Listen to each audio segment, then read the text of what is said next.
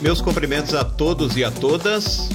Mais uma vez estamos no ar, ao vivo, pela nossa página Loguaíra e também pelo nosso portal aloguaíra.com ou aloguaíra.com.br. Esse é o nosso podcast, o episódio de número 9.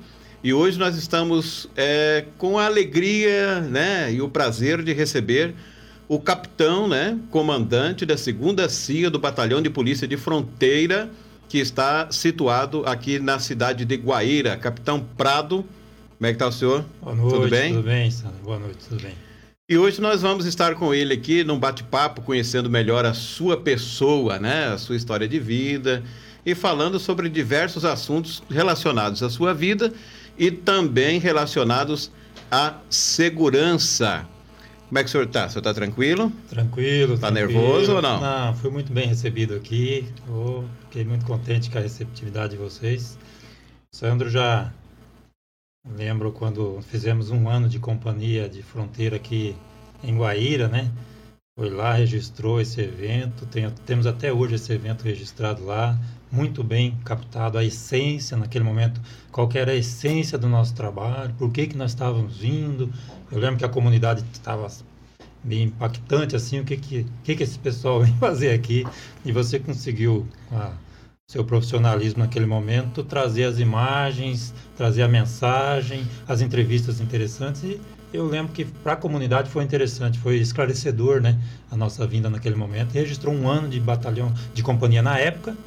E pra, eu lembro até hoje desse momento, acho que o teu profissionalismo foi importante para nós, até para a aceitação junto à comunidade. Eu já fico lisonjeado, né? Já começo sendo elogiado pelo ah, capitão, né?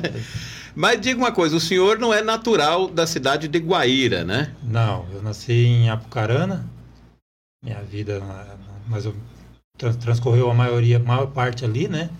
Infância, juventude, enfim. Depois servi o exército ali em Apucarana, no 30 Batalhão. E já vinha, né, da iniciativa privada, né? Desde quando você é criança. Então, o senhor, o senhor nasceu em Apucarana, Nasci em Apucarana, mas não é de família de militares. Não, não, não tenho a tradição. O pai do senhor trabalhava em que área? Meu pai era, na época se chamava feitor, né? Mas é o servente de pedreiro hoje, né? Servente de pedreiro. É, minha mãe costureira, né? E, e daí meu pai, ele, ele tinha esse, esse cuidado com os filhos, né? Ele falava assim que nem que eu fique sem camisa, mas meus filhos irão estudar. Qual o nome do pai do senhor? Oswaldo.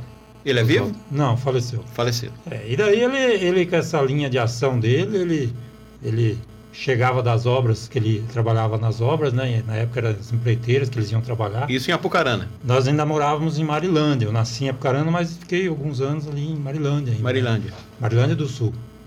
E daí numa, ele, ele vinha no, no, final de semana, ele conseguia. Ele chegava na sexta à noite, né?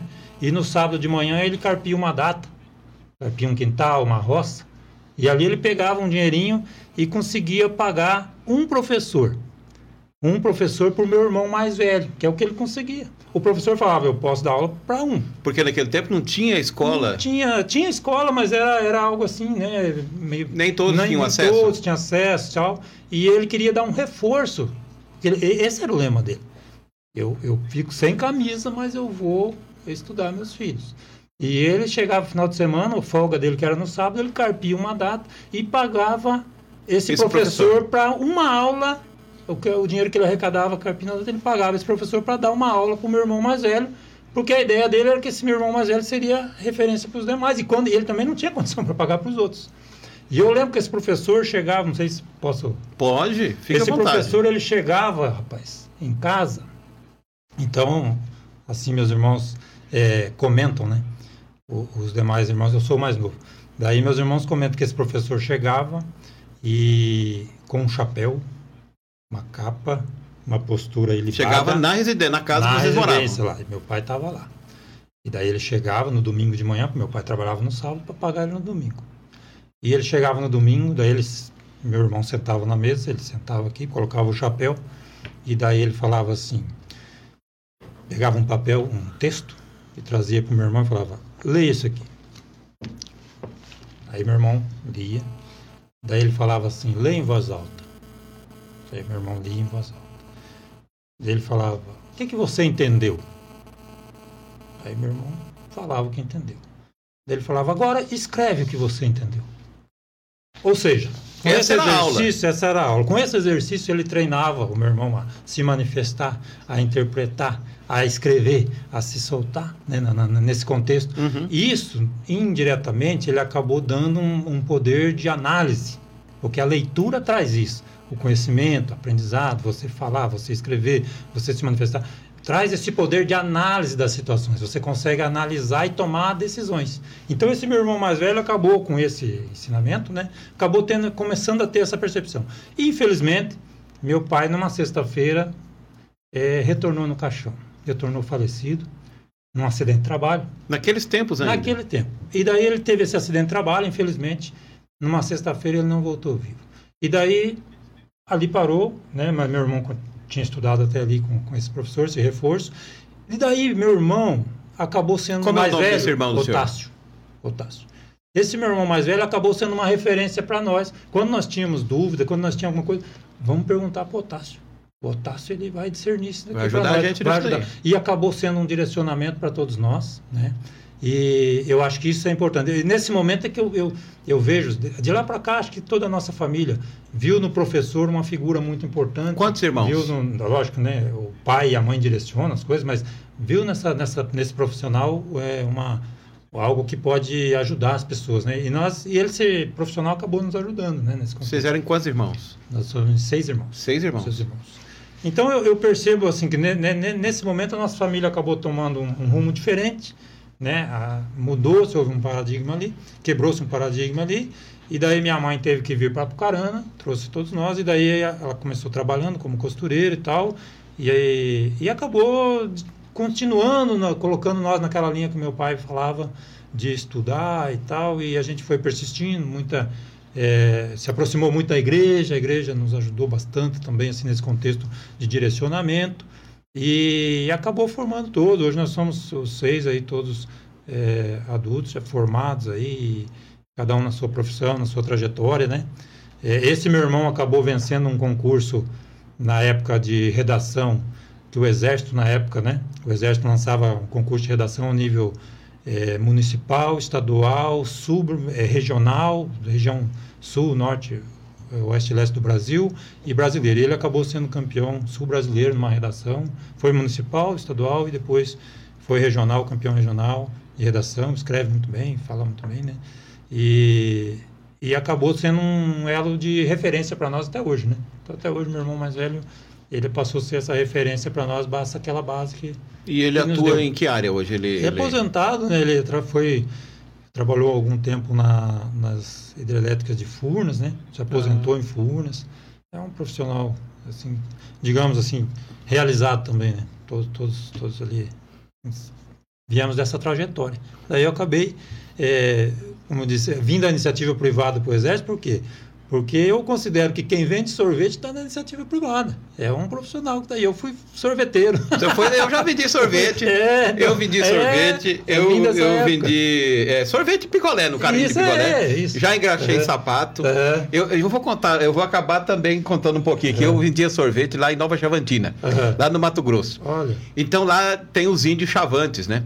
Então de tempo em tempo, principalmente quando é época de manga, eles vêm lá para a cidade. Uhum. E aí eles vinham lá e eu vendendo picolé na rua e, e, meu Deus do céu, eu passei umas duas experiências dessas, depois eu aprendi a lição. Quando eu ia chegando assim perto, aí os índios vinham lá, ah, sorvete, picolé, e vinha tudo, e eu, ah, vou vender tudo agora. Eles abriam ali e pegavam tudo quanto é picolé que olhava não tinha mais nada. Aí depois, uhum. Quem pegou? Ninguém pegou. Aí eu ia embora sem receber. Ninguém, ninguém pegou. É. Os índios não, não pagavam aquilo, é. pessoal lá. É violento, é. os índios chavante lá. É. Mas é um costume deles lá, né?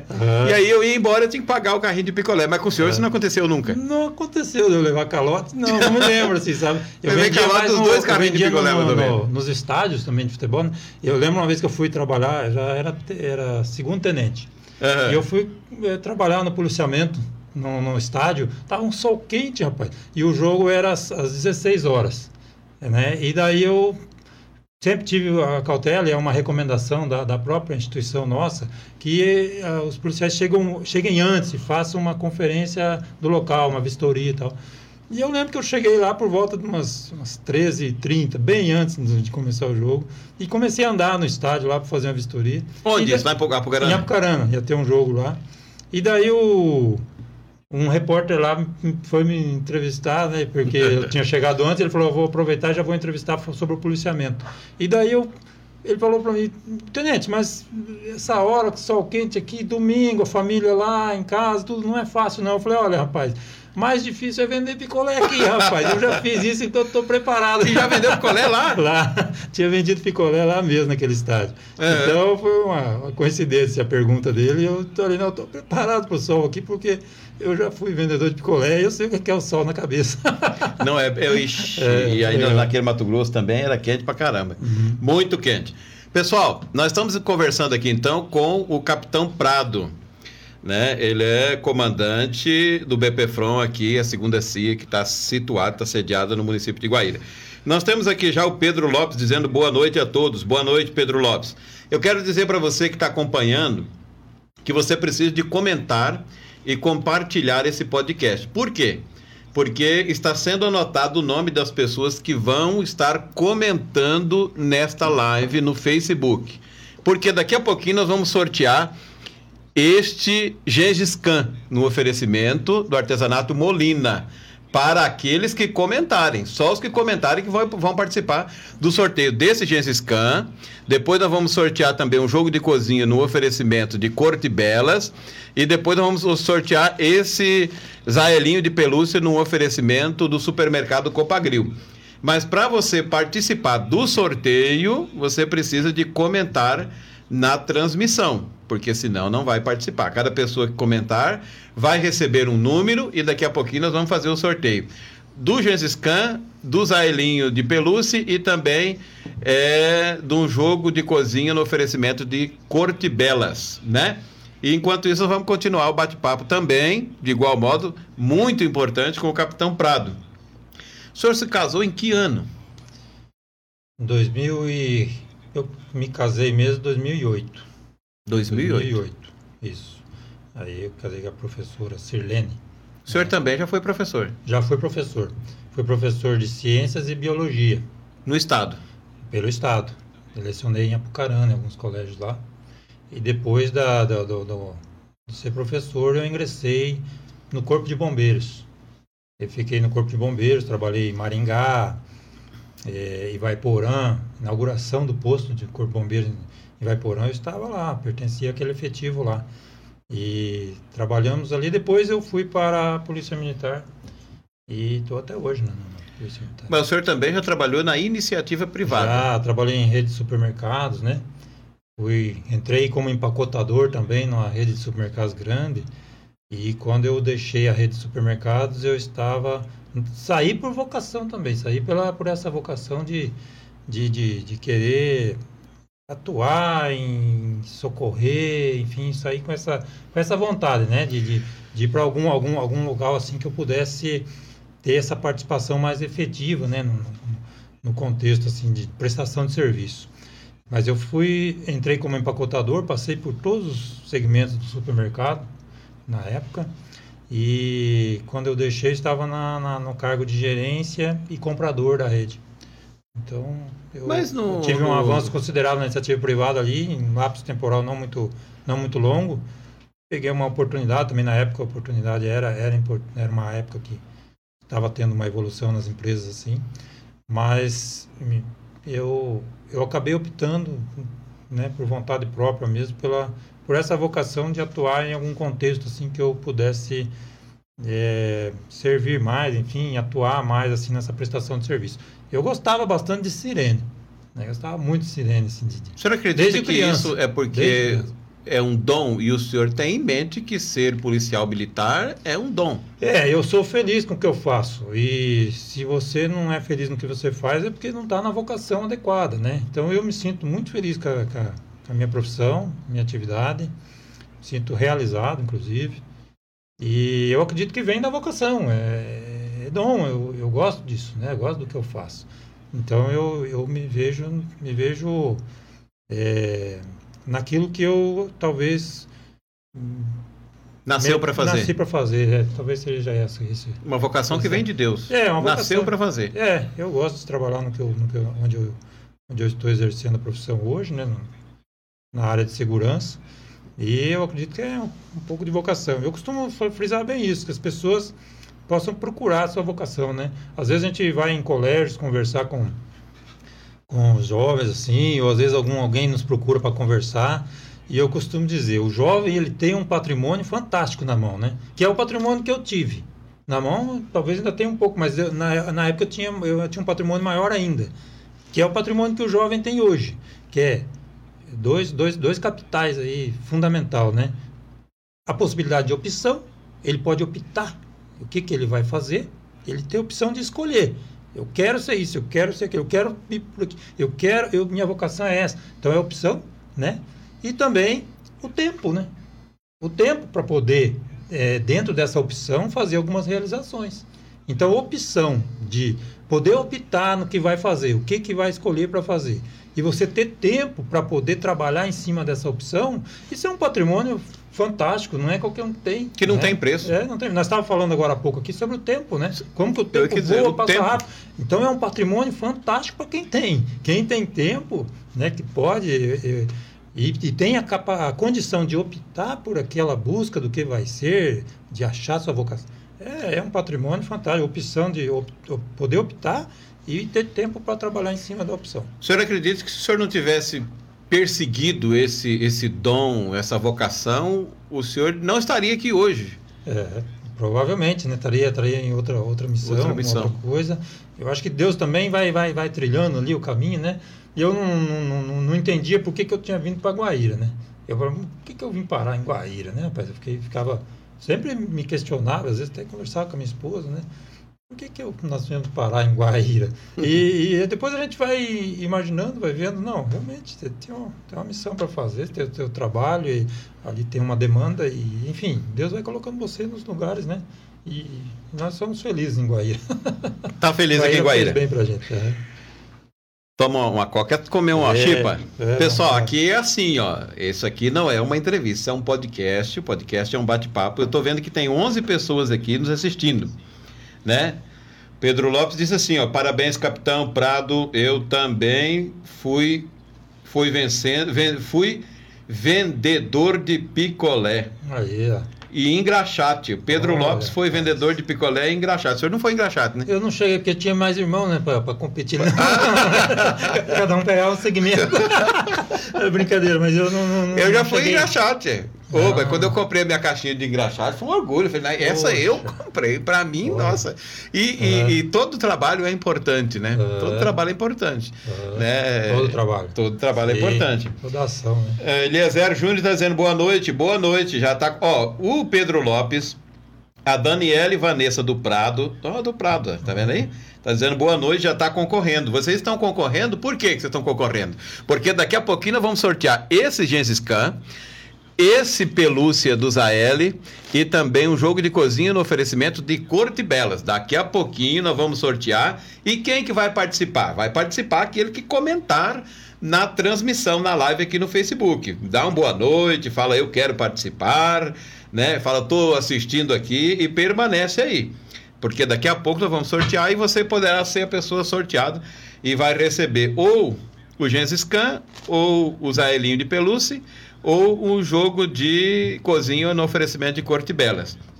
Capitão, o senhor iniciou a carreira militar, uhum. então, uhum. lá no Corpo de Bombeiro, é isso? É, exato. Fui do Exército um ano, do mas Exército depois, um ano. Mas, mas, na Polícia Militar eu iniciei no Corpo de Bombeiros. Ficou Sim. quanto tempo no Corpo de Bombeiro? Eu quase, quase quatro anos, salvo engano, quase quatro anos. Aí o senhor fez um concurso para a Polícia Militar? Isso, fiz um concurso para oficiais da, da, da Polícia Militar e ingressei na Academia policial militar do Guatupê em São José dos Pinhais, né? São José fiquei por três anos lá fazendo o curso, né? Curso de oficial. E depois fui designado para Apucarana, né? Fui designado para Apucarana e cumpri a minha missão ali. Depois eu vim para a região aqui naquela transição, né? Que houve da, da PRF que a PRF ia assumir as rodovias, né, federais. Sim. Então houve aquela transição, eu vim naquele aquele período ali da transição. Como policial militar. Vim como policial militar, daí acompanhei pela Polícia Rodoviária Estadual, né, Uhum. Acompanhei ali essa transição, retornei para para Apucarana, fiquei mais alguns anos lá. Fiquei muito tempo na área de inteligência. Eu fiquei mais Como que- funcionário de inteligência, ele é um serviço sigiloso e que não aparece, assim, É. para a população, como hoje o serviço do senhor aparece, né? É, O senhor sai fardado e tal, exato, seria um é, serviço o que... serviço é velado. O Velado. serviço de inteligência, ele, é ele em tese é velado, né? É, deve ser velado. E ele trabalha com coleta de informações, né? Enfim, trabalha um pouco as informações que se coleta, né? O policial tá ali apaisando, ninguém nem tá sabendo. É, esse é o policiamento velado, uma parte da inteligência que é o policiamento é, velado. Uhum. Na época que nós atuávamos nessa área de inteligência, nós fazíamos muito esse trabalho. E hoje a- o setor de inteligência já tem já, já, já é desmembrado, né? Quem que vai fazer cada atividade. Na época se fazia um conjunto de ações e fazia até o trabalho investigativo. Então teve muitas ações assim que na época a gente chamava P2, né? P2 do batalhão.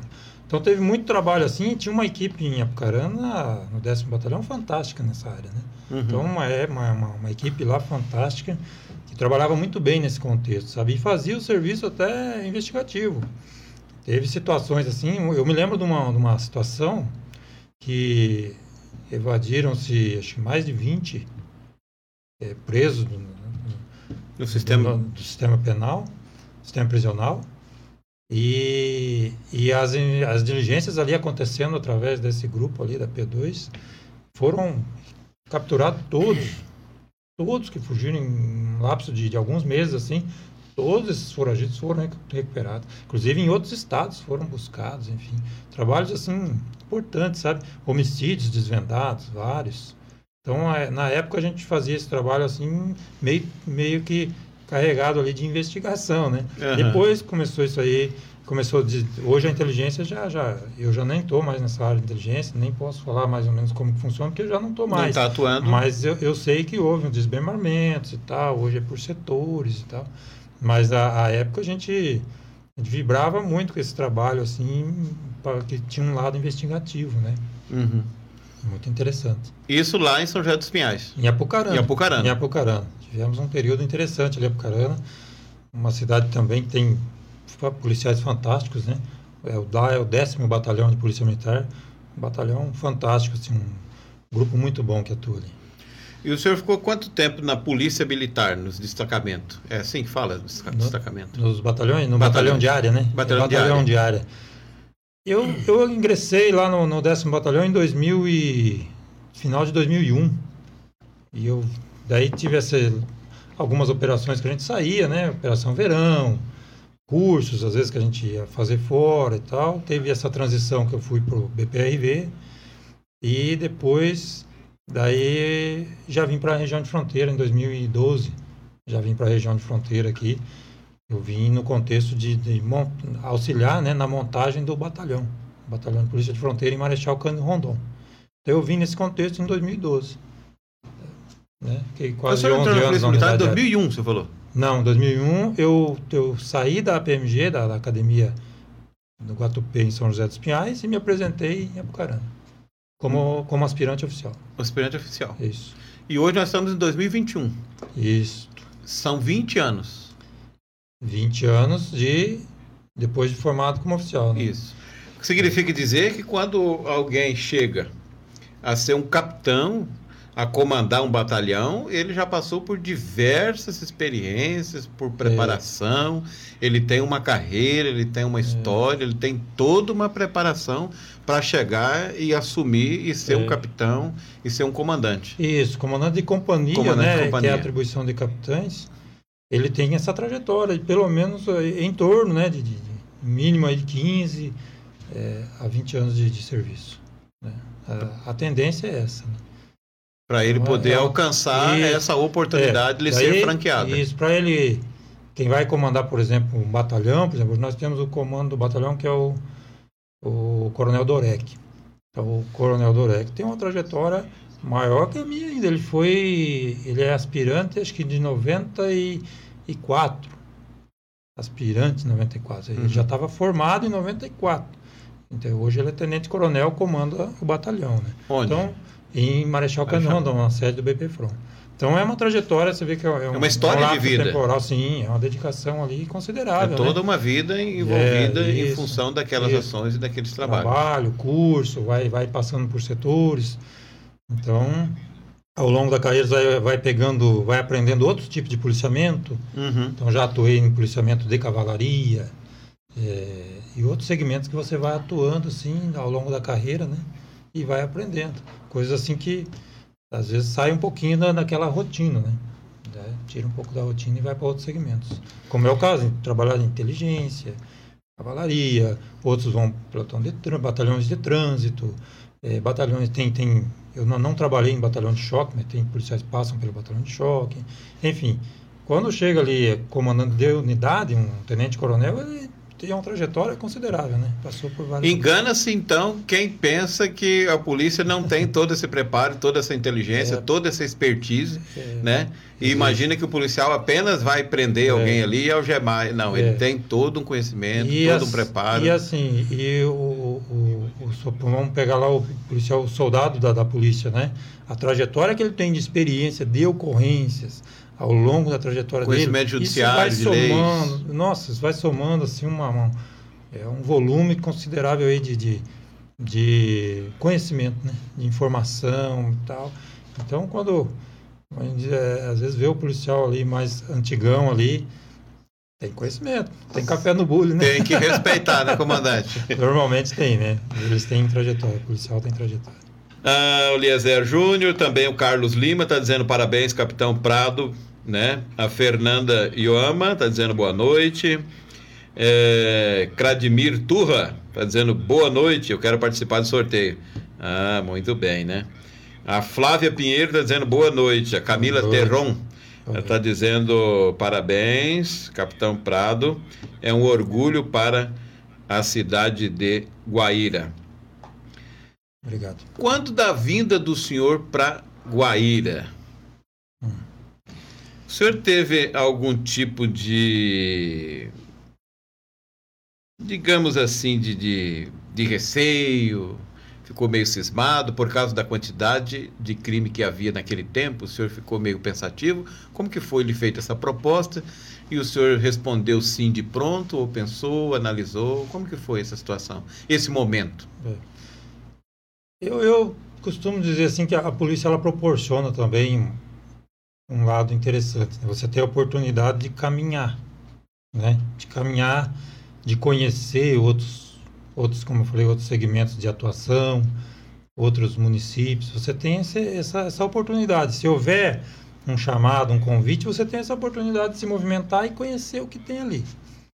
Então, quando me convidaram para Guaíra, foi o, o Major Eric, na época, né? Hoje é coronel. Mas ele, na época, era, era ele veio, foi convidado para montar o batalhão. E ele, como ele veio da área, ele trabalhou na área de inteligência e, e, a gente acabou fazendo alguns trabalhos juntos. Ele, no comando do policiamento do interior, ele era da agência de inteligência, né, da, CPI. Então, ele conhecia alguns trabalhos nossos naquela região de Apucarana, na área de inteligência. Daí, alguns trabalhos, a gente acabou se, se encontrando, trabalhando junto. E ele me convidou na época. É, Estão indo para auxiliar lá na montagem do batalhão. Pretendo comandar o batalhão. Estou montando uma equipe, quer fazer parte dessa equipe. E eu, na época, pensei, poxa, é uma oportunidade de conhecer uma região, de conhecer um outro tipo de policiamento, que era policiamento de fronteira, era uma inovação. O batalhão de polícia de fronteira, ele é o primeiro batalhão de polícia de fronteira do Brasil. Então é, é, algo assim, né? É algo histórico, assim, né? Eu dizer, poxa, será que não é o momento de eu conhecer um, né, uma nova atividade de polícia e uma nova região e tal? E acabamos a, aceitando o convite para vir, o desafio, né? E eu ainda lembro que eu conversei com ele. Se eu não me adaptar, é, eu sou um escravo livre, né? Então você veio com ele. meio pensativo, uhum. né? Eu vi meio, né? É, pensando no meia volta. Aí, resultado, chegamos ali, vimos a demanda, o trabalho, começamos a trabalhar, comecei a perceber a, a, a tipicidade do serviço, me adaptei bem à tipicidade do serviço. E daí surgiu, terminado o batalhão, inaugurado, surgiu a demanda da companhia em Guaíra. Daí ele falou, olha, você, na época eu era primeiro tenente, né? Você, uhum. você pode, de repente, ir lá, iniciar um trabalho, futuramente você vai sair capitão, então, de repente, é uma companhia, você pode ter um lugar lá para direcionar os trabalhos e tal. E eu falei, olha, estamos aqui, vamos ver lá como é que é né, a situação de Guaíra e tal. E já mudei para cá e vim com a, com a, família. E daí eu lembro que em Guaíra, eu sempre fui de ouvir rádio. Uhum. Sempre gostei de ouvir. Eu levanto para fazer o café. Já ligo o rádio. E ligo o rádio porque dá a impressão que tem gente em casa conversando e tal. Então, eu, você, é, segunda a segunda, também, domingo também. Fala, ah, não é bem assim, é. e daí, de quando eu converso é, também. É, o pessoal que apresentando o programa. É, fala, ah, esse cara aí também, né? É, conversa com o rádio ali, rapaz. E daí eu lembro que é, eu, tava, eu comecei a ouvir o rádio e tal. E daí ali falava as ocorrências, né? E a gente, assim, faz ainda de montando, montagem da companhia. Ainda não tinha vindo efetivo para Guaíra, para trabalhar aqui, efetivamente aqui. Uhum. O efetivo que tinha vinha de Marechal, fazia algum policiamento aqui e retornava para Marechal. Tanto que eu trabalhava em Marechal, morava aqui, mas eu trabalhava lá no batalhão, que aqui não tinha ainda sede, Efetivado. Né? É, não assim. tinha efetivado. Tinha o lugar onde ia ser e estava estruturando. E daí no rádio, rapaz, eu ouvi assim, parecia que o locutor, ele ele, ele, ele tinha uma, uma, eles alguns né eles tratavam a ocorrência num nível só.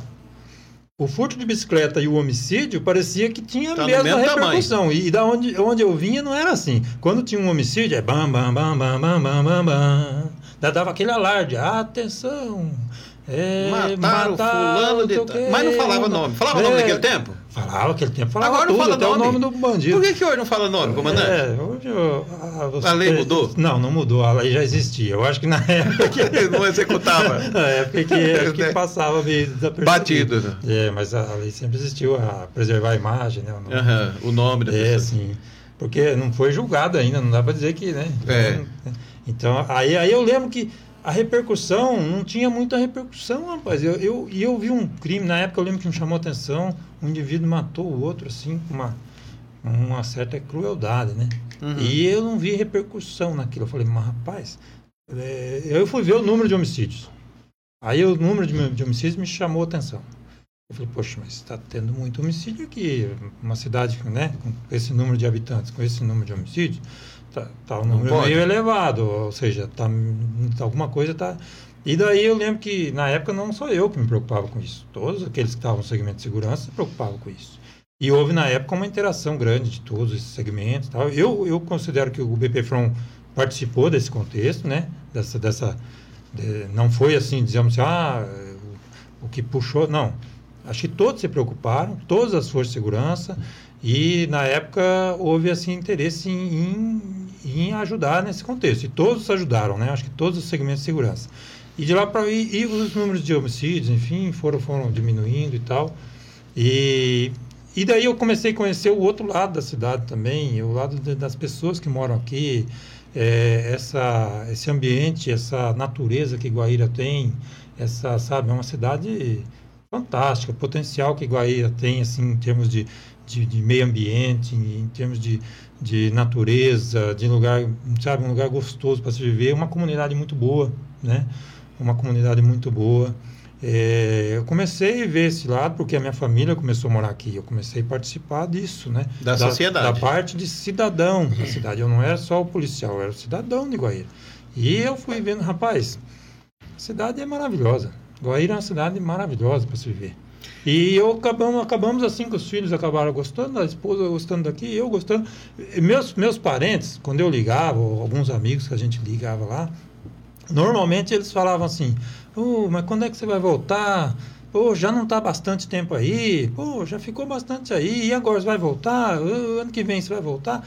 Quando essas pessoas vinham para Guaíra e me visitavam aqui, e a gente dava uma passeada na cidade, dava uma olhada aí era o contrário. A próxima ligação que, que eu ligava lá, eu já não tinha mais convite para voltar para lá. E eles falaram, oh, mas você tá bem aí, rapaz. Eu, eu, um lugar gostoso Eu vou ir aí de eu novo, vou hein? aí. Vou, oh, te prepara se eu pudesse, eu, morava uns 15 aí. dias. se eu pudesse, eu morava aí. Então mudou, mudava o discurso. Quando você conhece Guaíra, né? Uhum. Você acaba mudando o discurso. Aquela, aquela impressão que eu tive, assim, quando cheguei. Hoje não, eu vejo que é realmente há problemas? Ah, como toda cidade tem problemas, uma cidade de fronteira também vai ter, lógico, Os algumas seus... peculiaridades de, de, problemas. Mas não é nada assim insanável, não é nada assim. É, lógico, teve situações, já aconteceram situações graves, tal, e, e que foram tratadas, né? Enfim, e a gente se preocupa com isso. Eu costumo dizer que o reforço na fronteira, ele, ele visa, o reforço de policiamento na fronteira, ele visa minimizar os reflexos, os, os reflexos do, dos crimes uhum. de fronteira, os reflexos violentos. Então, esses reflexos violentos, eles foram minimizados. Né? Hoje, hoje pode-se dizer que nós temos problemas de violência, temos, mas minimizou-se bastante. O índice de homicídio diminuiu-se bastante.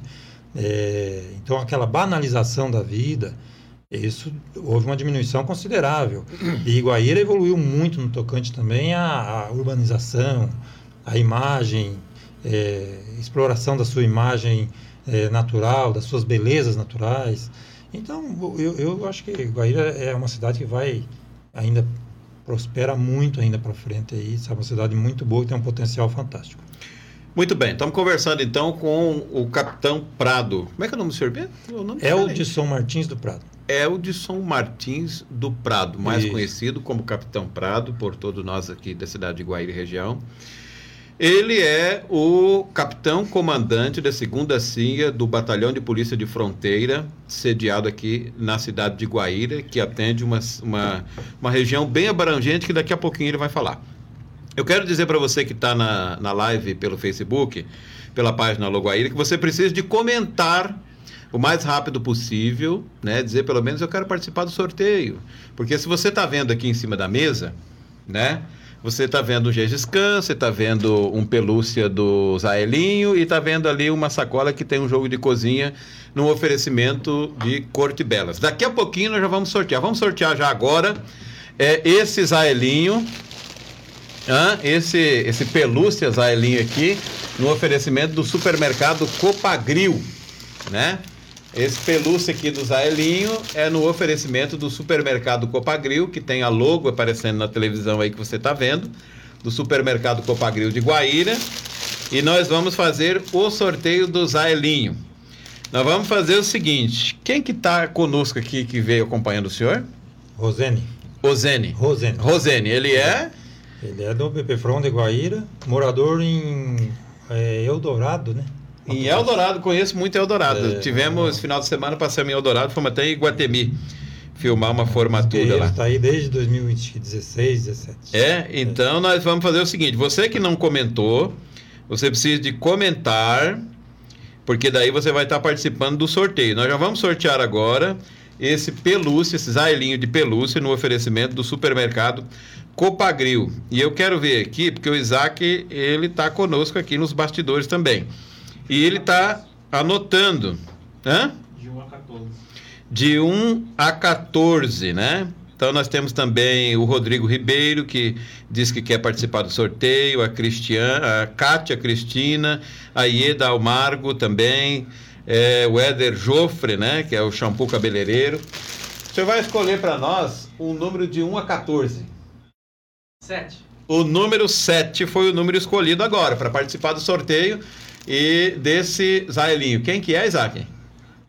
A Flávia Pinheiro. A Flávia Pinheiro acabou de ganhar esse Zaelinho de pelúcia num oferecimento do supermercado Copagril, né? Aqui da cidade de Guaíra. Copagril você chega lá e compra, né? Economizando e economiza comprando. Vou até tirar o Zaelinho daqui já. Quer ver? Isaac, já guarda o Zaelin que nós não vamos sortear de novo. Deixa que esse é o da Flávia Pinheiro. Depois nós vamos procurar ela, falar com ela e vamos entregar. Pessoal, você está acompanhando a, o nosso podcast sem cortes, ao vivo. E tem mais uma. Eu vou abrir para você que tiver o interesse de fazer uma pergunta para o comandante da polícia, do Batalhão de Polícia de Fronteira aqui de Guaíra, o Capitão Prado. Se você tiver uma pergunta para fazer para ele, fique à vontade. Nos comentários dessa transmissão, dessa live, você faça a pergunta e eu vou passar a pergunta para ele aqui. Certo. Pode ser? Eu. É ao vivo, é sem cortes. E ele disse para mim: não, não tem problema. Eu estou pronto para responder, só não vou responder aquilo que eu não souber. né? Porque daí se a pessoa não sabe, eu também é. sou assim. Eu não vou responder o que eu não estou sabendo, não, né? não tenho conhecimento. Mas me diga uma coisa, na atuação, na prática, qual a diferença da atuação na prática entre a Polícia Militar e o Batalhão de Polícia de Fronteira? É. Na essência, é, é, é, é a mesma, né? É salvar a vida, é uma agência de socorro. A instituição é, é isso, né? A PMP é a Polícia Militar do Paraná, é a, é a proteção ao cidadão. É defender a vida, defender o patrimônio, é, enfim, preservar a lei. Então, essa é a função da Polícia Militar do Paraná. E o Batalhão de Polícia de Fronteira, ele se insere nesse contexto. Então, a essência é essa. Quando se chama, a, quando se aciona a polícia, você liga lá no 190 ou, ou aciona uma viatura na rua, enfim, a pessoa ela está querendo alguém que a socorra, ela está querendo socorro. Antes de mais nada é isso, né? Então, a, a, quando se chama a viatura para uma ocorrência, para uma situação, é porque alguém está precisando de socorro, a polícia tem que agir. E o BPFROM, até quando nós chegamos aqui, mas vocês vão atuar no quê? Olha, a nossa, a nossa, digamos assim, a, a nossa diretriz, nosso direcionamento de trabalho, ele prevê que nós atu possamos atuar na prevenção de crimes, né? E o combate aos diversos crimes, mas também os crimes transfronteiriços. Essa é a nossa diretriz de trabalho. Mas quando, como eu disse, quando a gente chegou, quando a gente percebeu o teor da situação, como estava, enfim, a gente não podia deixar de somar esforço no combate àquele, aquele crime que incomoda bastante o cidadão, que é o crime urbano. Então nós montamos linhas de ações no combate ao crime é, transfronteiriço, no, na prevenção desse tipo de delito, no combate ao tráfico de drogas, no combate ao tráfico de armas, enfim, mas também montamos linhas de ação no combate àqueles crimes que incomodam na área urbana, que é o furto, o roubo, é, o homicídio, enfim. Então nós diligenciamos muito, desde que inaugurou a companhia aqui, esses policiais que, que estão atuando aqui, uma equipe Olha, uma equipe fantástica, focada nesse contexto de trabalhar tanto no crime, no combate e prevenção ao crime transfronteiriço, crime, tráfico de drogas, enfim, mas também somando esforço às demais instituições, principalmente a pelotão da Polícia Militar que, que está sediado aqui, a RPA, somando esforço com eles também na prevenção de crimes é, urbanos, como combate ao furto, roubo, enfim. Nós cumprimos aqui muitas é, principalmente naquele começo, hoje ainda cumprimos, mas no começo, quando nós iniciamos, as equipes aqui cumpriram muitos mandados de busca, sabe? Chegar lá, polícia, já tinha denúncia aqui, foi feito um pedido para o Ministério Público, o Ministério Público aqueceu, o juiz expediu um mandado de busca e apreensão, vamos revistar a casa. E encontramos muitas armas ilegais, muitas drogas, fizemos apreensões consideráveis nesse trabalho de diligências, captando uma denúncia aqui. No perímetro urbano. Ali, no perímetro urbano. Entendeu? E bastante, cumprimos bastante missões assim. E ainda cumprimos. Recentemente, é, eu costumo dizer que o Batalhão de Polícia de Fronteira, ele atua de alfinete a foguete. Então nós temos, desde, nós valorizamos desde uma ocorrência que nós pegamos lá, que é um furto de algo simples, como já recuperamos bicicletas furtadas, é, várias situações assim que são situações mais simples, menos violentas, né? E de um potencial de patrimônio menor, às vezes. Aquele né? que entra dentro de uma reserva, que nem, por Isso, exemplo, na semana passada nós um tivemos descuido, É uma ocorrência que lá ali na Vila Alta, né? Uhum. Onde entraram, parece que duas ou três pessoas armadas, uhum. surpreendeu o morador dentro da sua residência com a arma na cabeça e fez Isso ele fazer... já é uma ocorrência grave. Já é uma ocorrência grave. É roubo, é grave. É. E nós atuamos também. Tivemos situações roubos aqui a mercados, por exemplo, que a gente foi ajudou, trabalhando em conjunto com a Polícia Civil, e vamos, e vamos, e vamos atrás, vamos tentar achar. Então a gente diligencia bastante nesse contexto, ajuda, tanto apoia, soma esforço, né? Porque é uma da linha de ação do BP Front também. Não só o combate ao crime transfronteiriço, tráfico, drogas, mas apoiar as demais instituições. Então, nós apoiamos o pelotão da EPA em diversos trabalhos, apoiamos a Polícia Civil em diligência, Até porque, por apoiamos vezes, a Polícia Federal, apoiamos... crime fomenta a, o sim, contrabando. Sim, ele acaba fomentando alguma coisa ou outra, sempre tem uma, uma, um vínculo ou outro. Né? Crime é crime, incomoda e gera, a, é, digamos assim, um desconforto ao cidadão, uma sensação de insegurança. Eu costumo dizer que qualquer reunião nossa, qualquer bate-papo nosso, ele deve, do, do policial, qualquer reunião de policiais, instrução, é, diálogo de policiais, enfim, com, com, com a comunidade, ele deve estar focado sempre em trabalhar isso, voltado à diminuição de crimes, algo que possa diminuir crimes, que possa melhorar a sensação de segurança. Diminuir crimes e melhorar a sensação de segurança do cidadão. Então, esse tem que ser o carro-chefe de qualquer segmento de segurança. Não é só do, do, do BP Front, de qualquer outra instituição é, ou da, da, da, Polícia Militar ou de outra instituição. Eu sei que a, a, ideia tem que ser essa. Se nós estamos reunidos aqui hoje conversando e vamos falar sobre segurança, nós temos que é, nosso bate-papo possa somar também, dentre outros fatores, mas que o nosso bate-papo também possa somar com isso, para é, melhorar a sensação de segurança e, se possível, é, trazer ideias, algumas situações que possam ajudar na minimização de crimes. Então, não é a primeira vez que internautas e, e, as pessoas até nos procuram e questiona. Eu não, não, não falo por ninguém, né? Uhum. Digamos assim. Mas a gente da página Loguaíra, do portal Loguaíra, tem recebido questionamentos em relação à atuação do BPFON, porque a comunidade, muitas vezes, pelo que eu percebo, imagina que o BPFRON, que é o Batalhão de Polícia de Fronteira, combate apenas os crimes transfronteiriços. Uhum. E, e às vezes paira isso pela nossa cabeça. Uhum. O Rodrigo Ribeiro daí pergunta aqui. Capitão Prado, por qual motivo o BPFRON não pode atuar como sua, com sua frota no auxílio APM? Pois quando solicitamos o apoio ao 190, eles alegam não ter viatura para atender o chamado. Neste caso, as viaturas do batalhão não pode auxiliar? Então, é o que eu disse. Uhum. Às vezes paira por, pela cabeça da população, às vezes, que o batalhão de polícia de fronteira só combate os crimes transfronteiriços. Uhum. O que o senhor acabou de dizer agora que não. Não. Temos que... várias, várias Viu, Rodrigo? vários atendimentos de ocorrência que, às vezes, que, às vezes o, o próprio pelotão, né? Ele acaba nos acionando para algum apoio, algum reforço. Agora, pode acontecer de nós não estarmos na cidade de Iguaíra, porque a nossa a companhia a companhia ela atua em 48 municípios. Então é, é, é, é uma área. A segunda CIA aqui de Guaíra atua não está aqui. Oh, veja bem, corta para mim aqui, Isaac. A segunda CIA do Batalhão de Polícia de Fronteira, que está sediado na cidade de Guaíra, vale dizer que não atende só o município de Guaíra, atende 48 municípios espalhado na região oeste, Exato. costa oeste. Nós trabalhamos, é, vamos até Querência do Norte. Hoje nós estamos com equipes em, em locais assim, Querência do Norte, por exemplo. Né? Nós temos equipe lá.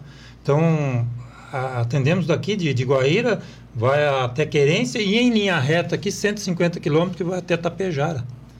Então, são, é uma, uma área de abrangência considerável, são vários municípios. É lógico que nós não vamos em todos, e, Nem tem condições. E, ficamos maior é. parte do tempo em Guaíra, porque a demanda aí pelo posicionamento estratégico é Guaíra, né? Uhum. É a nossa sede. Então nós permanecemos aqui, Guaíra, Autônia, Terra Roxa, é, Palotina, é, Iporã, são áreas assim que nós temos uma, uma abrangência mais considerável. Agora estendeu-se um pelotão nosso é, do, do BPFRON em Umuarama, Então está, foi estendido uma equipe ali, um arama, para dar um apoio para aquela região que também pertence à área da segunda CIA. Então, ou seja, a área é grande. Então pode acontecer do pelotão precisar e às vezes a gente não está com a viatura na cidade de Goiânia, mas às vezes que nós estamos aqui, e a maior parte do tempo, temos atendido, temos apoiado. Então, por todas as instituições, vezes, não só o pelotão. Por diversas vezes o batalhão de polícia de fronteira tem sim auxiliado chamado tem, da polícia militar, é, que é a Apoiamos polícia diária até, aqui. até em eventos, né?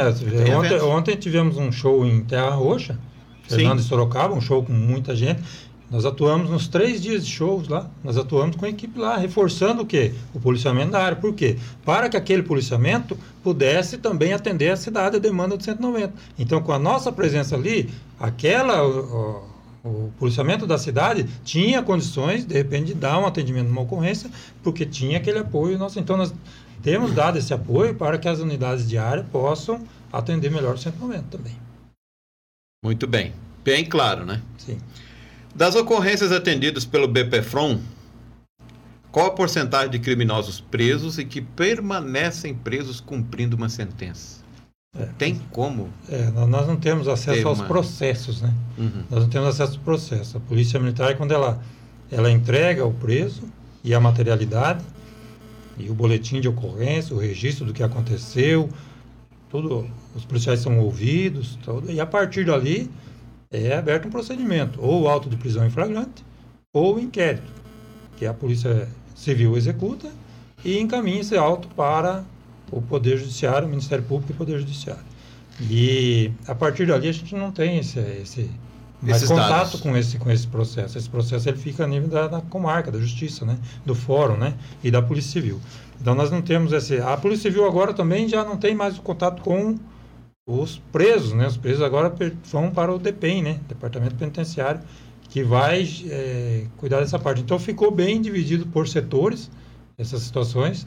Então não, não, não teria um número para apresentar de percentual. Mas nós sabemos que a, a, legislação ela, ela oferece as oportunidades para que a pessoa entre com sua, sua defesa, suas alegações, enfim, tem todo esse trâmite, né? E até pouco tempo nós tínhamos uma dificuldade de lugar para esses presos. Então nós tínhamos uma cadeia aqui super lotada e tinha até dificuldade, dependendo do caso, eu, eu percebi assim que até dava o entendimento de que tinha essa dificuldade de, de encaminhar alguém para essa para a cadeia por falta de espaço, inclusive. Né? E aí acabava se liberando acabava, a pessoa. Acabava, dependendo do caso, o juiz interpretando uma, uma outra forma de, de, de, de, de, de sanção ou, ou, aguardar uma, uma vaga para que pudesse esse indivíduo ser preso, enfim, mas a gente percebia que tinha dificuldade de lugar, né? Percebia então, porque quando podia pensava que não, o bandido estava lá na é, rua de novo. Então não, não, tinha como dizer aqui que, por exemplo, que a polícia é, em Guaíra não estava atuante, assim, porque se você pegasse o número de presos, está lotado, então a polícia estava atuante, né? Então, para você ter uma ideia, na, até na, na, na, na pandemia, né? É, a gente percebeu que tudo parou, né? Na pandemia, em 2020, né? Principalmente em 2020, né? Tudo estava meio parado e tal. E, e a gente percebeu que, que os marginais não pararam, né? Os marginais não pararam, porque o, o número de presos estava aumentando o número de pessoas encaminhadas, presas, o número de flagrantes que foram realizados pela polícia. Enfim, então nós percebemos que a polícia sempre estava, teve atuante, né? A polícia militar, ela é, é uma agência de socorro que fica 24 horas no ar, né? 24 horas em atividade. Então não fecha. Não, não fecha. fecha. A polícia não fecha. Ela vai ter, se você ligar lá, vai ter alguém para te atender e tem viatura na rua. Então, a, a, esse é o contexto da polícia, é procurar estar atuante o tempo todo, né? Porque a segurança, ela, não você tem, precisa dela 24 horas por dia. O marginal não tem horário, né? Você tem que fazer a prevenção. Se não está tendo crime, você tem que fazer a prevenção para que continue não tendo crime, né? O Éder está perguntando se existe um projeto de um batalhão em Guaíra. Está sendo construído o batalhão já, né? É uma sede de companhia, né? Uma sede de companhia? Por enquanto é uma sede de companhia que está sendo construída, uma área ali próxima ao Eletrosul. Certo. Uma construção, uma estrutura fantástica. Talvez uma das melhores estruturas depois de pronto. A tendência é ser uma das melhores estruturas né, do Paraná. É, é a, com capacidade, inclusive, para poder prover cursos, cursos inclusive até de formação, espaço pelo menos, né? Espaço uhum. predial para isso e estrutura terá para curso de formação, curso de capacitação, quem sabe, né? Nós tenhamos ali uma, uma até esse projeto pode até ser elevado, não estou dizendo que vai ser, mas é uma ideia de, de que está surgindo. De repente, esse projeto se tornar, quem sabe, uma, uma unidade escola, né? Modelo. Uma unidade escola na região escola. de fronteira, para cursos, cursos de, de, policiamento de fronteira, cursos de formação de soldado, curso de, de, de aperfeiçoamento de sargentos, enfim. Quem sabe a gente caminha para isso, porque a estrutura ela é tem capacidade para isso depois de pronto. Isso vai ajudar na segurança da área urbana? Exato, vai ajudar porque a tendência é que com esse recurso, com essa unidade, venham mais policiais, venha uma estrutura maior de, de policiamento. E tendo estrutura, tem como enviar né, mais policiais. E a tendência é Guaíra ser vista como ela deve ser vista. É um ponto de referência. É um ponto de referência para policiamento de fronteira e para policiamento em geral. Né? Ela é uma, ela estrategicamente está posicionada num ponto importante. Ela tem fronteira com o estado do Mato Grosso, fronteira com o Paraguai. É uma, uma cidade que a próxima cidade, digamos assim, com mais de 100 mil habitantes, cidade mais pujante, está mais de 100 quilômetros, né? num raio de 100 quilômetros. Então, Guaíra é uma referência nessa região oeste aqui e deve ser tratada dessa forma e, e existe essa, essa atenção de muitos, né? de fazer com que Guaíra seja reconhecido em todos os campos, também no campo de segurança. Né? Muito bem, pessoal, nós estamos conversando com o Capitão Prado. Se você entrou na, na live agora aqui na página Loguaíra, você fique esperto, comente, compartilhe esta live. Ó, se você comentar, você vai concorrer. Vamos sortear já agora? Vamos sortear mais um, Isaac?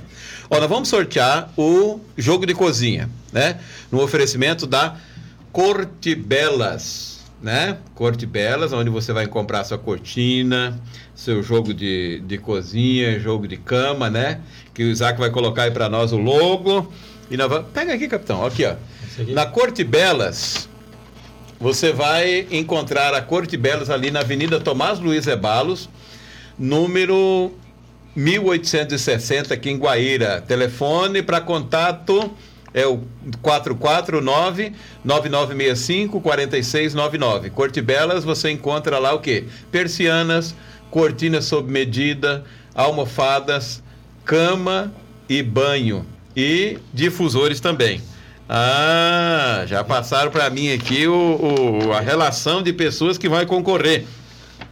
Então nós vamos falar um número aí de 1 a 16. Se você quiser participar, nós vamos sortear agora esse jogo de cozinha no oferecimento da Corte Belas e depois nós vamos sortear a como é que eu não sei mesmo? É Gengis Khan. Eu tenho um desse aqui, mas é uma beleza. Eu tinha uma churrasqueirinha ali, mas olha, a churrasqueira era boa, mas você tinha que ficar banando aquilo quando terminava, você estava cheio de fumaça. Esse Gengis Khan aqui, meu Deus do céu, até peguei um para mim. Você coloca ali, capitão, joga ali um alquinho ali, você jogou, quando você pensa que não, a brasa tá ali. Prático. Isso, aí você chama um amigo, ele traz a carne, oh. né? Hã? Aí, aí você sim. põe a carne aqui, toma com Coca-Cola e comendo aquilo lá e é uma beleza. Capitão, fala o número de 1 a 16 menos o número 7. 3. O número 3. O número 3 é o Eliezer Júnior. Eliezer Júnior acabou de ganhar esse, esse jogo de cozinha, né? Um mimo muito bem preparado pela Edna ali na Corte Belas. Vou passar para o Isaac aqui já guardar, porque senão a gente acaba sorteando de novo. Aí se duas pessoas ganhar, eu vou ter que ir lá e comprar um e dar de brinde. Marca aí, Isaac, para nós. Daqui a pouquinho, então, nós vamos sortear esse Gensys Khan. Olha só que beleza, hein? Oh, pena que eu não posso participar, né? Senão é. já pensou, quem é o Sandro? Aí não vai dar, eles vão achar que o negócio não vai dar bem certo, né? Capitão. Pois não. É... O senhor tem o um entendimento que o causador do mal, da contravenção, do crime, é a falta de respeito. Tem. É sim. Onde a sociedade falha e como corrigir essa falha? É. Voltando para o tempo que a gente trabalhava na inteligência da, da polícia, nós, como tinha aquela parte investigativa que a gente gostava muito, a gente sempre procurava tentar fazer o, o caminho do, do criminoso. Peraí, onde é que foi o, o, o crime? O crime foi aqui. Então o que, que nós temos aqui? Tá, temos tal coisa, tal coisa, tal coisa. Tá. Agora vamos pegar o caminho do criminoso. Por onde que ele veio, qual que é a trajetória, né? Então, quando você faz essa análise da trajetória, por, por onde que ele saiu, enfim, é, a gente consegue talvez ver onde que estaria, onde que ele poderia ter sido é, neutralizado para que não chegasse a cometer aquela, aquela situação. Então, onde é que nós poderíamos ter neutralizado essa ação para não, que não tivesse acontecido? Em que ponto, né? Então, esse, essa, esse histórico daqui para trás, o que, que tem, esse, essa forma de analisar, nós vamos perceber que no, no, na parte de, de criminosa, assim, na parte de violência, nós vamos perceber a origem disso. Então, aonde que surge a, a violência? Onde que começa a violência? Qual que é o trajeto dela? Qual que é o por que, que ela chegou lá no final? Porque se alguém ligou para a polícia pedindo para atender uma ocorrência, alguma situação, é porque alguém desrespeitou alguém. Por menor que seja, por mais simples que seja o delito. Uma perturbação de sossego. Som alto, por exemplo. Alguém está desrespeitando o direito do outro descansar. Então, ele tá, aquele que está com som alto perturbando, ele está desrespeitando o direito do outro descansar. Alguém desrespeitou alguém. Ah, mas num acidente de trânsito, não. Acidente de trânsito, os dois não queriam que acontecesse aquilo tal. Eles podem não querer que aquilo acontecesse, o acidente de trânsito. Mas alguém desrespeitou uma norma de trânsito. Salvo as situações de desastres naturais. Mas com um acidente normal, numa via urbana, alguém desrespeitou alguma norma para que acontecesse. Então, sempre essa palavra desrespeito vai estar nas pequenas e nas grandes ocorrências. Um homicídio, como você citou aquele exemplo do indivíduo que vem com a arma e entra dentro da casa e tal. Ele desrespeitou quantas, quantas normas nisso? Para ele chegar, primeiro, tem a arma irregular. Segundo, invadir a casa. Terceiro, ameaçar a pessoa. Quarto, levar as coisas da pessoa. Então, quanto desrespeito tem numa ação dessa? Né? Então, sempre o desrespeito vai estar nesse contexto. E daí nós vamos falar, mas aonde que começa o desrespeito? A falta de respeito, ela tende a começar sempre em casa. Aí que entra, como você falou, do cidadão, como que a sociedade pode se... Então, a falta de respeito, ela tende a começar em casa. É desrespeitando o pai, a mãe.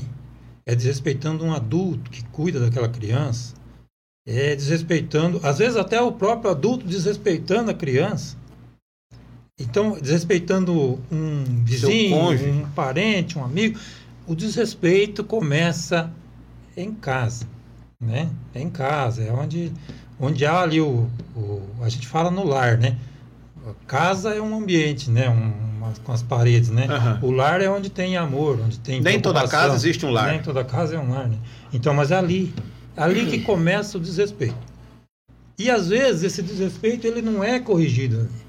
O pai, a mãe, deixa. Pá. Ou às vezes o tio já, já falou alguma coisa, desrespeitou o tio, mas tio. Né, Às vezes você acha bonito. Sobrinho, ah, é assim mesmo. Legal. E esse desrespeito vai crescendo. E para onde que ele vai? De casa. Ele vem para a escola.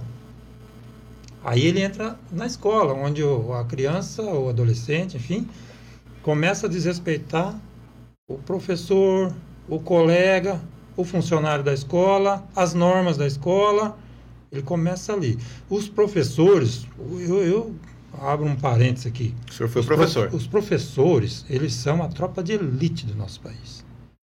Os professores, eles são a malha, sabe, que, que recebe esse primeiro, primeiro contato ali do, que brota, sabe, essas situações. E os professores têm feito muito, muito além do, da função. Que a função do professor seria escolarizar. Mas o professor, ele não consegue só escolarizar. Se ele for tentar só escolarizar, ele não consegue, ele, não, ele tem a dificuldade de prosseguir, porque ele precisa parar a escolarização e fazer a educação, que deveria ter sido feita em casa. Então o professor ele tem que parar a aula, chamar a atenção, corrigir, ir lá, chamar o diretor, chamar o pedagogo, e, e, e leva muitas vezes um, desaforo ou outro tal. E às vezes, e os professores têm feito essa, sabe, esse trabalho fantástico, né? Fantástico para a humanidade, digamos assim. Né? E de, de, de tentar levar essa contenção do desrespeito ali no colégio. Né? E quando o professor vê que poxa, eu, se eu ficar aqui eu não vou conseguir escolarizar, não vou conseguir dar aula. Então alguma coisa pode acontecer e às vezes nem sempre alguma coisa é contida ali na escola. E esse desrespeito que estava na casa, que veio para a escola e que também passou ali, ele vai da escola para a rua.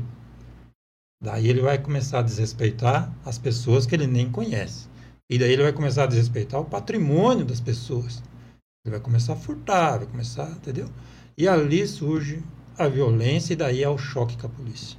E aí e o daí, negócio fica aí, diferente. Dali para frente, o encaminhamento nem sempre é muito agradável. É, agradável né? Então sempre vai ter um impacto.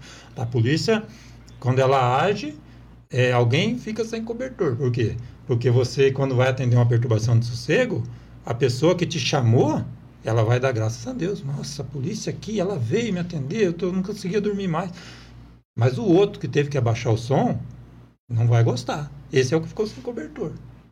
Né? Ele não vai gostar de, da polícia na, ser, ser chamada atenção ou ter algum problema ali, um, um registro. E assim, sempre, né? A, a vítima quer, gosta, mas o marginal não quer. Então, a presença da polícia. Então, esse choque com a polícia sempre tem essa, essa peculiaridade. Eu consigo discernir bem o trabalho da polícia porque eu fui bombeiro. O bombeiro, onde ele vai, ele é herói, todo mundo quer ajudar, e, né? e ele vem ali, e todo mundo, ah, deixa eu ajudar, e nossa, o bombeiro. E, e a polícia, quando ela chega, todo mundo sai, sai né? correndo. Deixa eu sair para lá, porque pode sobrar para mim. Quando o bombeiro chega, o povo tudo vem em cima, oh, vamos ajudar. Vamos ajudar quando a polícia chega, eu todo mundo... a corda, eu não sei o quê. E já quando é o. Até polícia, as pessoas de bem não querem ficar muito perto. Não, deixa a polícia resolver isso lá, né? Isso aí, né? Então é, é, uma peculiaridade da função. É inerente à função isso, né? Interessante, né? É, então eu percebo que essa violência ela vai ter o choque a polícia ali, mas ela brotou lá na residência, lá onde ela poderia ter de repente sido controlada e vir para a escola mais amena e a escola não teria tanta dificuldade com, com esse contexto, né? Então, é, a base é essa. Eu acredito que a, Lá trajetória, na casa, então. a trajetória é essa. É, mudou é, muito, né? Ninguém Tem... nasce bandido, ninguém nasce marginal, ninguém nasce com vontade de matar o outro tal, mas é, isso vai se produzindo ao longo do tempo, né, ao longo das trajetórias dele e acaba tendo choque um puxão de orelha, um controle mais firme poderia ter evitado Exato, tudo isso. mostrar o que, o que é o certo, né? Então, embora a gente sabe que surge de outras dificuldades, enfim, mas o, o trajeto é esse. Quem tiver possibilidade de trazer essa responsabilidade de pai, né? Eu acredito, eu costumo dizer assim que você vai batizar o filho, normalmente as igrejas elas fazem ali um preparatório, né, para os padrinhos e para os pais e padrinhos e tal. Eu acho que para a pessoa ter filho devia ter um preparatório para ter o filho, né? Para ter o Porque filho. hoje você tem, a pessoa tem o filho, vai lá, registra, pronto, é meu filho, pronto, tá certo. Não, não, não se exige curso para isso, não se exige uma formação. E, eu, e às vezes eu, a pessoa não está preparada para é, ter. Às vezes não está preparada. Então, alguns municípios têm essa preocupação, tem alguma secretaria que procura tratar disso, mas é, é importante esse assunto de, pre, de preparar a pessoa para ser pai e para ser mãe. Porque a pessoa veio de um pai e de uma mãe, não pode não ter vindo disso. Então, ele poderia ter ali um, um histórico ali para a pessoa ter um histórico de preparação para poder ter o filho e poder dar esse, esse encaminhamento acho que muita coisa poderia ser mais. Eu já vi um comentário que antigamente, né? Esse é um comentário que a gente vê, que o pai chegava, meu filho, sente aqui e coma isso aqui, esse lanche, toma esse refrigerante. Hoje em dia, diz que às vezes o pai chega, às vezes, vou usar a palavra às vezes, uhum. por prudência, às vezes o pai chega e meu filho, aonde você quer sentar? O que é que você quer comer? Quando na verdade é o pai que tem toda a experiência, toda a bagagem de vida para dizer o melhor, para trazer a orientação, para dar a direção. E quando isso falta, daí tem essa falha aí. E não é fácil. Não é fácil. Para educar não é fácil. Pessoal, quem estiver comentando, Isaac, mais pessoas comentaram aí e o Isaac está marcando ali. Nós vamos sortear já, vamos, é, porque eu sei que o capitão tem também muita coisa para fazer, importante. Eu disse que a pessoa que fizesse a pergunta aqui, né, nós íamos abrir para pergunta e eu vou passar para o capitão. A Anália Regina Rodrigues da Silva Carvalho fez uma pergunta. Né? E o José Sirineu, vereador do município de Guaíra, está dizendo parabéns, capitão Prado. Né? O Marco Sela. É, o Marco Sela estava ouvindo o senhor falar e ele disse concordo.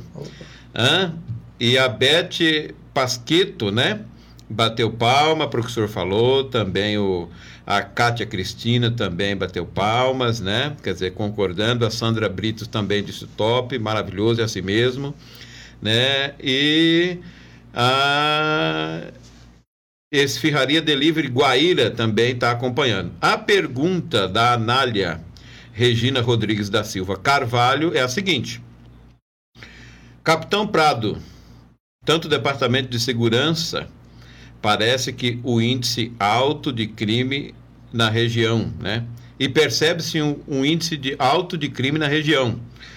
O que se sugere à segurança pública para minimizar tal índice? É. A criminalidade ela é histórica, né? Faz parte do, desse contexto, né, do, da humanidade. E na região de fronteira ela tem essa digamos assim, uma tendência, né, a acontecer diversos fatores, fatores diversos que, que geram, né, a, a, a, o, digamos assim, o, o, caminho, né, para, para se adentrar ao país, muitas coisas ilícitas, enfim. Então tem esse contexto da região.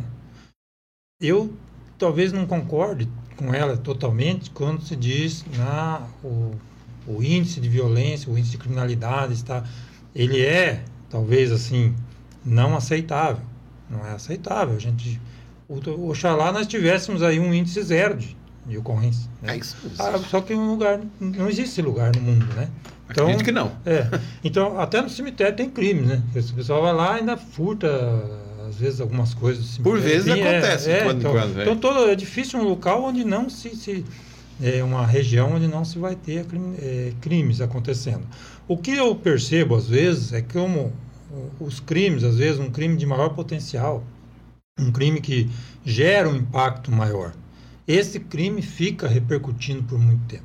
Então, às vezes um roubo, um roubo, aquele que Agravado. invade uma residência, toma uma família como como refém ali e, e rouba veículo e rouba esse esse teor de violência do roubo, essa gravidade, às vezes ele permanece na, na, na, na memória das pessoas por muito tempo e dá essa sensação de que está todo dia acontecendo isso. Né?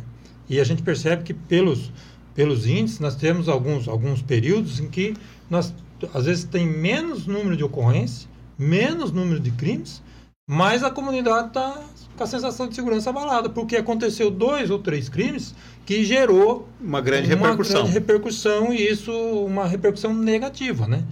E é lógico, é, e, e, a gente fala, não, mas a imprensa não deveria. Não, a imprensa tem que divulgar. É, é importantíssimo divulgar, até porque a população precisa saber o que está acontecendo e se prevenir das coisas.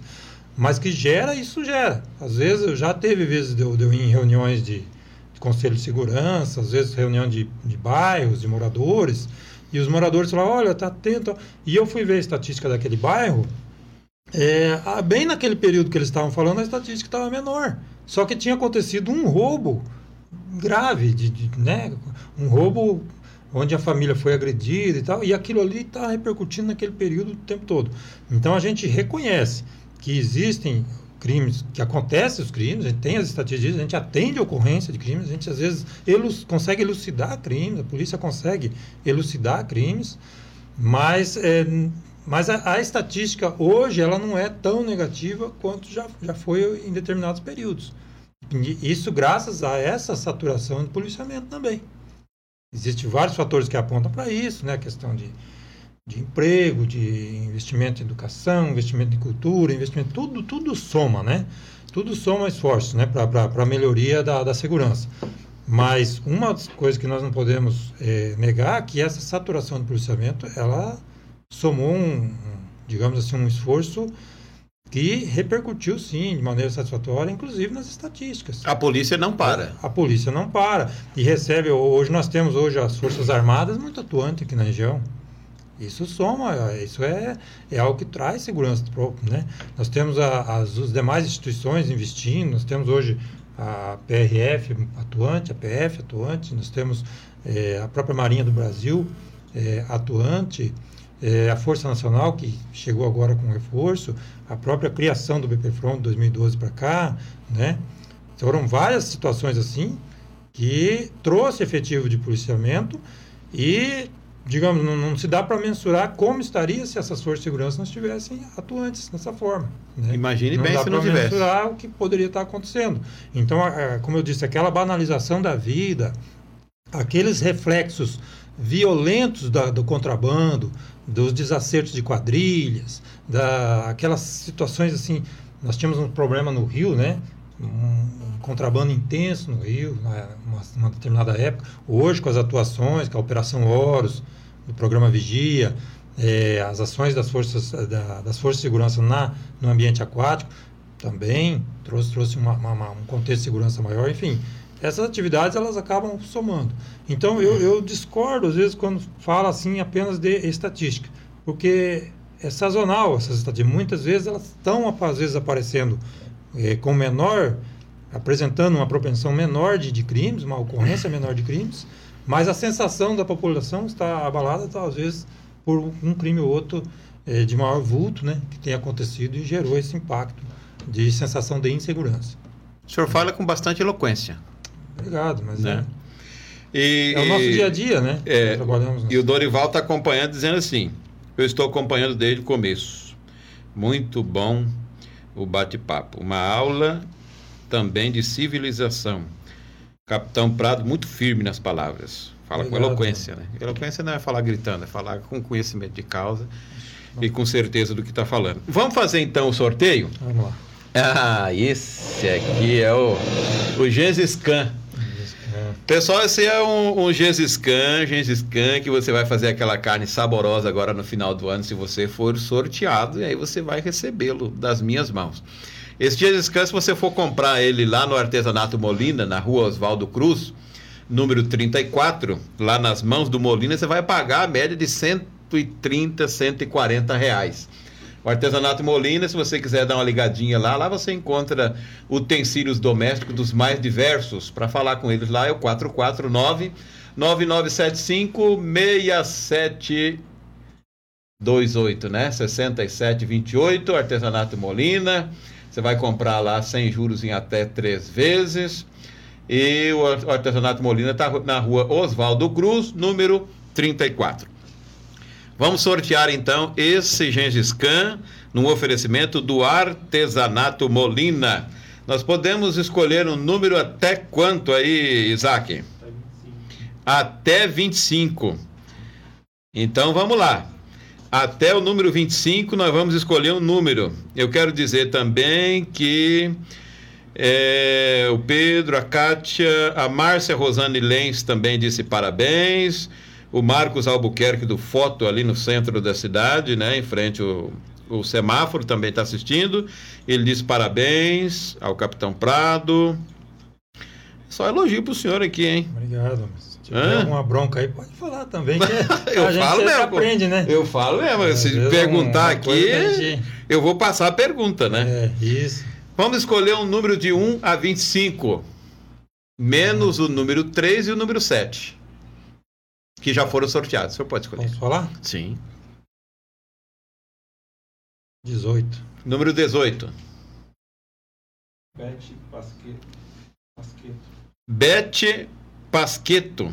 Ela foi sorteada e vai levar para casa esse Gengis Khan, um oferecimento do artesanato Molina. Tá vendo aí? É só você entrar em contato conosco aí na, na, na mensagem aí da página, mandar uma mensagem, ou então WhatsApp para mim no 999043109, né? E aí nós vamos levar até você, ou você vem até a gente para retirar esse Gengis Khan que você acabou de ser sorteado e ganhou. É Bete Pasqueto, né, Isaac? Isso aí. Número 18. Capitão, nós já estamos encerrando, eu sei que. sim, isso aí, ó. Esse é o índice de violência no Brasil. Eu vou puxar até para cá, dá para ver, será? Consegue pegar aqui, Isaac? Vamos tirar isso aqui. Ao vivo é assim, ó. Hã? Ao vivo você puxa uma coisa para lá, outra para cá e é sem cortes também. Esse é o índice de violência que, nós, que você está vendo aí na sua tela no Brasil. O que, que o senhor comenta sobre esse índice? Está elevado? Ele é elevado, tô, qualquer. O, o, índice ele sempre te, traz algo. Assim, a criminalidade, a violência, enfim, são índices. Por menor que fosse o número ali, seria ruim, né? Então, mas nós percebemos ali que não, não entrou a região, mas. Não entrou a nossa é, região. Em algum momento já esteve, né? Já esteve nessa, nessa, nesse contexto, nessa estatística, né? É, principalmente quando se traz a questão dos homicídios, né? Então, e há muito tempo que já não, se, não circula mais nesse contexto. O que significa então, dizer que não é só aqui no município, infelizmente, é, que, tem que, tem as e questões. Que a, aqui há algum tempo vem melhorando uhum. o índice nosso de, de, de violência, de, violência, de roubo, o índice de, de segurança vem melhorando, né? Então, a, principalmente um número que eles pegam para estabelecer o índice é o número de homicídios, né? Então, eu me lembro ali que é, Guaíra tinha um número considerável, hoje três vezes menor, né? Do que os números que se apresentavam há sete, oito anos atrás. Então, é, é uma, uma, um patamar considerável, né? E... Você acredita que o combate a, ao contrabando, ao crime transfronteiriço, tem relação com a maior quantidade de roubo, de assalto no município? Acredita que as pessoas que dali vê que não pode tirar sua renda migram para esse outro crime? É, eu tinha essa, essa, essa preocupação com esse contexto, sabe? Eu uhum. sempre pensei que será que vai migrar, né? Vai e a gente costuma ver, ver a seguinte situação ao longo da trajetória, né? A gente percebe que o criminoso ele tende a migrar de região ele não tende a migrar de ação, tipo de crime. A tendência é migrar região. A tendência é essa. Né? Eu me lembro uma vez que eu conversei com um, um, criminoso, foi pego, foi pego em flagrante. Eu sempre procuro conversar, às vezes, com, com a pessoa que está sendo encaminhada ali e tal. Na, quando, quando passa pela companhia ali, né? Então eu procuro sempre conversar. E eu lembro que eu conversei com esse indivíduo e nós tínhamos é, feito encaminhamento dele desde quando ele tinha 14 anos. Desde 14 anos. E ele estava com 20, 19, 20 anos. Esse, esse, essa, esse essa criminoso, essa pessoa. E daí nós tínhamos feito já quatro flagrantes dele. Ele, né? Quatro flagrantes. Ah, no caso, quando era menor, auto infracional. Depois, quando era maior, flagrante. Mas nós fizemos quatro encaminhamentos com materialidade encaminhando ele. E daí você chega a pensar assim, poxa, meu amigo, você, você não está na profissão errada. Você, você não vai bem nisso aí, você ó. Não tá você, indo muito bem nisso aí. Você mas aí, converta, assim, né? É, hoje a gente fala assim, mas na época, com seriedade, né? Eu cheguei nele e falei, viu, você, as quatro vezes que nós te encaminhamos, foi por situação de roubo. Você está roubando alguém. É, no começo é, foi com uma faca, depois a gente começou já a encaminhar ele atuando com arma. E daí eu falei, é, aqui na região tem um outro crime aí que, que o pessoal pratica, e às vezes a gente percebe, já encaminhamos alguns na tua idade, que é contrabando, né? Que é algumas, algumas pessoas assim, que a gente às vezes aborda na barranca do rio cometendo tipo de delito assim. Você já atuou nesse contexto aí? Ele falou assim, eu comecei nesse contexto aí. Eu comecei nesse contexto aí. Daí me veio o alerta. Falei, pô, será que ele migrou para o roubo porque, né, foi houve o combate, houve um combate outro crime. E eu tava esperando essa resposta. E daí eu tava preparado para essa resposta. Ele vai me dar essa resposta. Daí ele falou assim, capitão, eu meu negócio é passar máquina. Eu comecei nessa situação aí na barranca. Lá eu conheci a maconha, porque tinha que ficar à noite lá e aqueles mosquitos ali e tal, e o pessoal, o pessoal ali, daí um já me apresentou o cigarro, comecei a fumar cigarro, depois eu comecei a fumar maconha ali. E eu comecei a fumar maconha ali na barranca. E depois eu fui da maconha, agora eu já passei por crack e eu preciso sustentar meu vício e meu negócio agora é passar máquina. Olha só o que, que eu ouvi desse jovem aí. Passar máquina? É, passar máquina é assalto, Ah, né? assaltar. Pegar o revólver, e, a arma de fogo e fazer o assalto. Então, nesse, nesse contexto aí, eu percebi que não foi, ele não migrou para o roubo por causa de contenção policial, por causa, a migração dele é, foi de, de, de crime por causa de uma situação que ele conheceu no próprio desfecho ali da, da, da, da- prática do, do ilícito que era o contrabando. Uhum. Então, e depois a gente vai vendo, por exemplo, é, alguns crimes assim que chamam a atenção, né, da, da, da- na região, e você vai vendo a, da origem daquele criminoso ali, você percebe que não, não, não é indivíduo que estava fazendo o contrabando que desistiu do contrabando e foi fazer o furto. Fazer o... Não, o problema está no uso de drogas, normalmente são dependentes de, de drogas que vão para esses crimes mais violentos. Né? Agora, a gente tinha, assim, uma, uma, um uma sequela do contrabando, digamos assim, que era aquela banalização da vida, aquele desacerto de quadrilhas, algumas coisas nesse sentido. Nós temos, às vezes, acidentes nas rodovias, eh, às vezes acidentes aquaviários, pessoas que às vezes morrem, perdem a vida nesse contexto do, do contrabando, que traz esse, esse perfil violento, né? Mas dizer que o indivíduo vai migrar porque não, o, o criminoso ele vai onde a polícia não está preferencialmente. O criminoso não quer ser visto, ele não quer ser pego. Então, se que o- rato, o rato não vai onde o gato. Entendeu? Então, a, a tendência é ele migrar de região, mas ele migrar de crime pode acontecer? Pode. Não estou dizendo que isso não Muito aconteça, raramente. Mas não é uma tendência que a gente tem percebido. A tendência é o indivíduo, aonde está a polícia, onde a polícia está saturando, a tendência é ele ir para um local onde esteja mais frágil. E Mas o senhor já ouviu essa, esse entendimento, né? Já. Já ouviu. Eu estou dizendo já porque ouvi, nos não, falam eu já conosco ouvi tal. isso aí de pessoas que E só o senhor poderia dizer. que me surpreendeu a pessoa ter aquela opinião e eu fui questionar ele, porque ele era da área de segurança, eu falei, mas da onde você tirou essa informação? E aí eu fui pe- pesquisando, ele não tinha uma sustentabilidade para aquilo que ele estava falando. Então, é, eu percebo assim, é muito mais prático hoje essa migração é, para o criminoso, né? Ele migrar de local, enfim, do que ele migrar de crime e entrar numa área que ele pode levar um advertido, porque a polícia está ali. Se a polícia está ali, ele não vai querer ficar ali, mesmo mudando de crime. Ué, se, se, se eu estou parando de fazer tal crime porque a polícia está ali, aí eu vou fazer outro crime. Mas eu não tirei a polícia, ela continua ali. Então, se o problema é a polícia, então ele vai migrar de lugar. Esse entendimento não faz sentido. Sim. Capitão Prado, é, nós já estamos já há uma hora e meia conversando. Olha, rapaz. Nem parece. Poxa. Nós vamos ter que, de repente, Tranquilo, marcar um né? outro dia para nós vir de novo. E o É. senhor não comeu nenhuma tipa? Não, mas me aguarde. Aguarde e confie. aguarde. Pessoal, Tá muito isso, bonito, é, né? isso é um podcast. Legal. É, isso é um podcast. O podcast, o que, que é? É um bate-papo. Você convida a pessoa, ela de bom grado aceita, que o senhor, inclusive, eu quero te agradecer a Imagina. sua receptividade a mim, né? a sua É. prestatividade. De pronto, disse sim, agradeço, pronto para atender o convite. Então, isso é um podcast, isso não é uma entrevista, é um bate-papo. Você conversando com a pessoa e ela falando de forma espontânea aquilo que ela tem condições de falar diante do seu conhecimento, diante da sua preparação e do que cabe a ela, né? Falar, por exemplo, eu não teria condições de falar em relação é, ao que o comandante falou, porque é da área dele e ele conhece e com muita tranquilidade pode falar. Capitão, já finalizando, é, nós estamos no final desse ano de 2021. E aí eu quero que o senhor deixe, olhando para aquela câmera ali, uma palavra para toda a população de Guaíra e de região, que poderão depois, mesmo os que estão aqui ao vivo agora, e os que depois poderão estar assistindo e te ouvindo, deixando as suas considerações finais é, nesse podcast.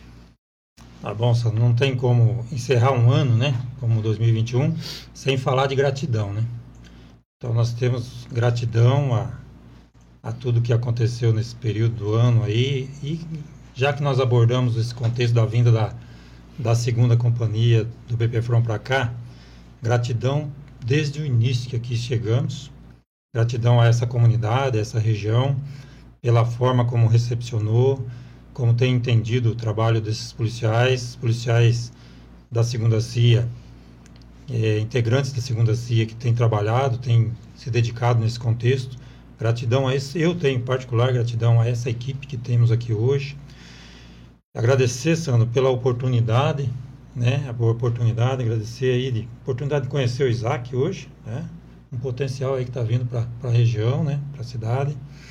É, e a, a comunidade em geral de, de, de Guaíra que nos recepcionou de maneira muito, muito acolhedora, né?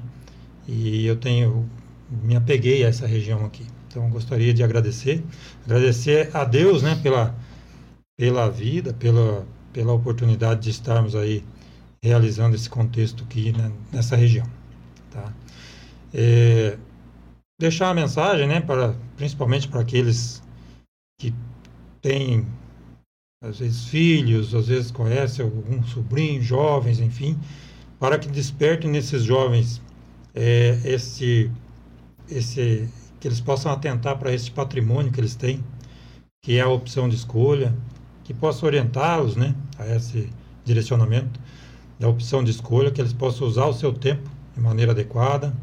É, hoje temos atividades aí das mais diversas na, na região, né, é esporte, é estudo, é cursos, enfim, que possam né, direcionar esses jovens para isso, que é essa semente que deve ser plantada, porque senão a gente pensa, se a gente pensa aí a, até a curto prazo, digamos assim, uma melhoria na área de segurança, na qualidade de vida, nós temos que semear esse contexto, né? Esse contexto do jovem utilizar de maneira adequada a sua opção, o seu tempo para, para a melhoria da qualidade de vida de todos, né? Dele, inclusive, de todos. Ok? Desejar a todos aí um feliz 2022, um ótimo Natal, abençoado Natal, um feliz 2022. E dizer que estamos à disposição, a Polícia Militar do Paraná, né? Ela se coloca à disposição da comunidade, sempre na premissa de, defender a vida, socorrer, é, preservar a lei, enfim. É esse o contexto, é essa a nossa missão. É para isso que nós ganhamos. Né? Então, às vezes, não é mérito nenhum, vi pessoas aí parabenizando, às vezes, o trabalho do, do BPFROM, enfim, ou da Polícia Militar. É nossa obrigação, antes de mais nada. Nós não somos, apesar de sermos servidores públicos, nós estamos aqui para servir, para ser servido, mas estamos aqui para servir.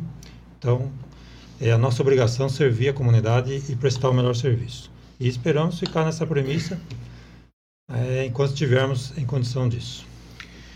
Bom, tivemos então no dia de hoje, né, com o nosso podcast Sem Cortes, episódio número 9, falando com o capitão do Batalhão de Polícia de Fronteira, segunda CIA, aqui do município de Guaíra, que está sediado aqui em Guaíra, capitão Prado.